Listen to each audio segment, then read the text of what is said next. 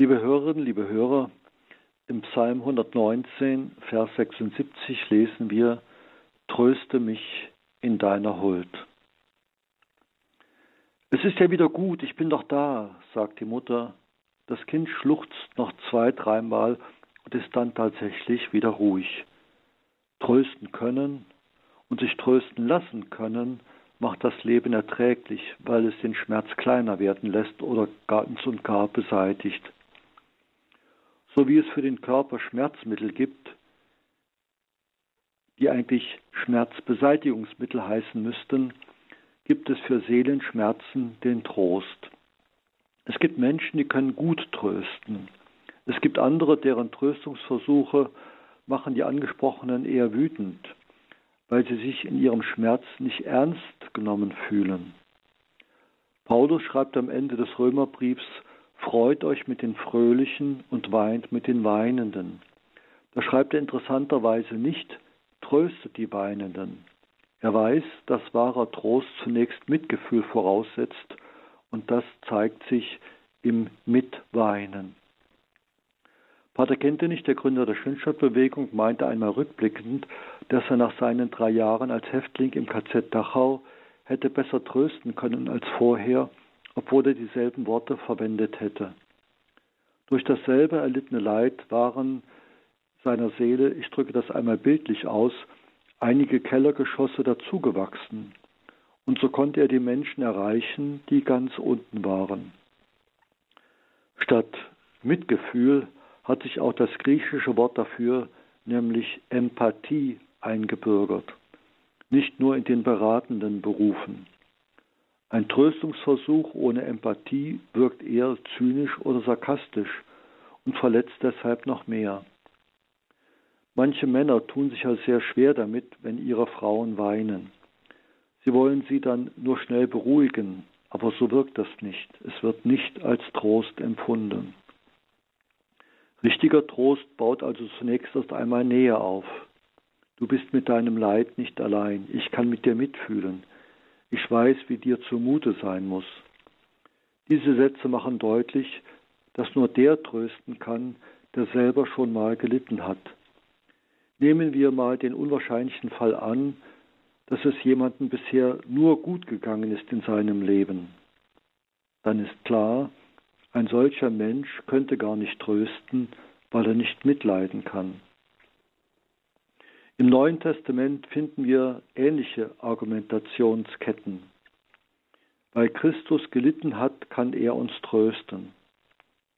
Im ersten Petrusbrief heißt es, dazu seid ihr berufen worden, denn auch Christus hat für euch gelitten und euch ein Beispiel gegeben, damit ihr seinen Spuren folgt. Und im Hebräerbrief lesen wir, als er auf Erden lebte, hat er mit lautem Schreien und unter Tränen Gebet und Bitten vor den gebracht, der ihn aus dem Tode retten konnte. Und er ist erhört und aus seiner Angst befreit worden. Obwohl er der Sohn war, hat er durch Leiden Gehorsam gelernt. Zur Vollendung gelangt, ist er für alle, die ihm gehorchen, der Urheber des ewigen Heils geworden. Unser Christengott, der schon mit den Israeliten eine Bundesgeschichte angefangen hatte, ist ein Gott, der befreit. Nicht nur aus der Sklaverei Ägyptens, sondern später auch aus der Knechtschaft Babylons. Der Bundesgott ist ein Gott, der beruft. Er beruft einen Abraham, einen Mose, einen Jakob, einen Gideon und alle Propheten. Ja, das ganze Volk darf sich als berufenes Volk verstehen. Und dieser Gott hat ein Herz für die Menschen. Gott tröstet unmittelbar selbst. Der Mathematiker und Philosoph Blaise Pascal erlebte etwas Ähnliches am 23. November 1654 von abends halb elf bis 0.30 Uhr. Wir wissen das deshalb so genau, auch wenn Pascal darüber nie gesprochen hat, weil er die Erinnerung an diese Stunden auf Pergament festgehalten hat. Man fand diesen Zettel eingenäht in seinen Rock sodass er dieses Zeugnis immer in der Nähe seines Herzens hatte nach seinem Tod. Häufiger noch als dieses unmittelbare Berührtwerden durch Gottes Geist finden wir den Trost als Dienst der Menschen aneinander. Jeder, der einen anderen tröstet, ist Christi Mund, heißt es in einem Hymnus der orthodoxen Liturgie. Wer also Gott um Trost bittet, sollte darauf achten, welche Menschen Gott ihm über den Weg laufen lässt. Vielleicht ist einer darunter, der ein Wort des Trostes in seinem Herzen für ihn bereithält. Wer meint, alles allein lösen zu müssen oder alles allein mit sich ausmachen zu müssen, der überfordert sich selbst und nutzt nicht die Chancen, die sich mit unserem Glauben an einen Gott, der tröstet, verbinden. Nun gibt es sicher individuelle Ohnmachtserlebnisse, die den Menschen nach Trost hungern lassen.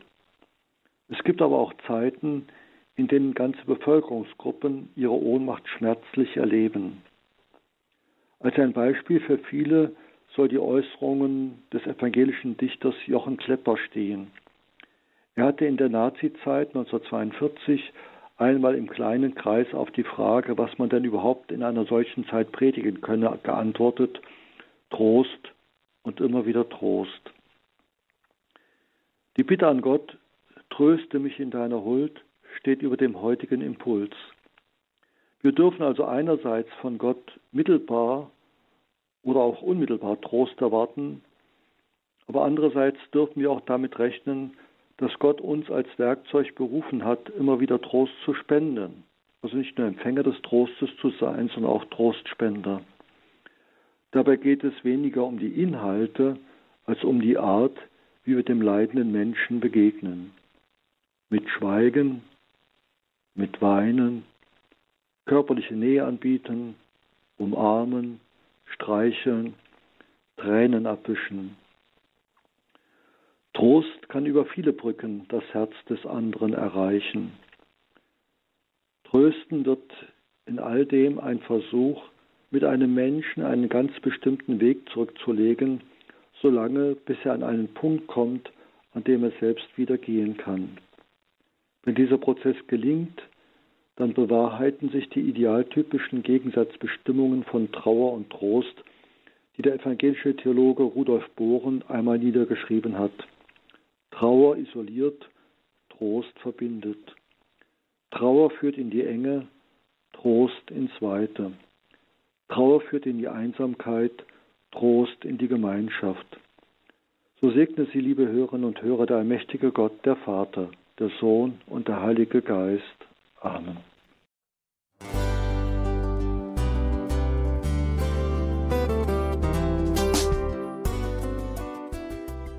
Liebe Zuhörerinnen und Zuhörer, vielen Dank, dass Sie unser CD- und Podcast-Angebot in Anspruch nehmen.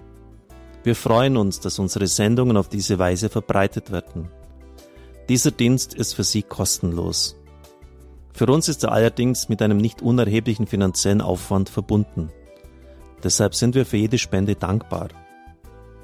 Alle Bankverbindungen unserer Spendenkontos können Sie über unsere Homepage horeb.org unter dem Menüpunkt Spenden einsehen. Dort besteht auch die Möglichkeit, online zu spenden. Natürlich nach den neuesten Sicherheitsstandards.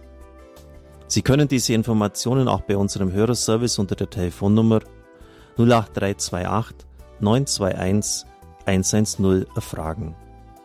Ich wiederhole die Rufnummer 08328 921 110. Vergelt's Gott für Ihre Unterstützung. Ihr Pfarrer Kocher.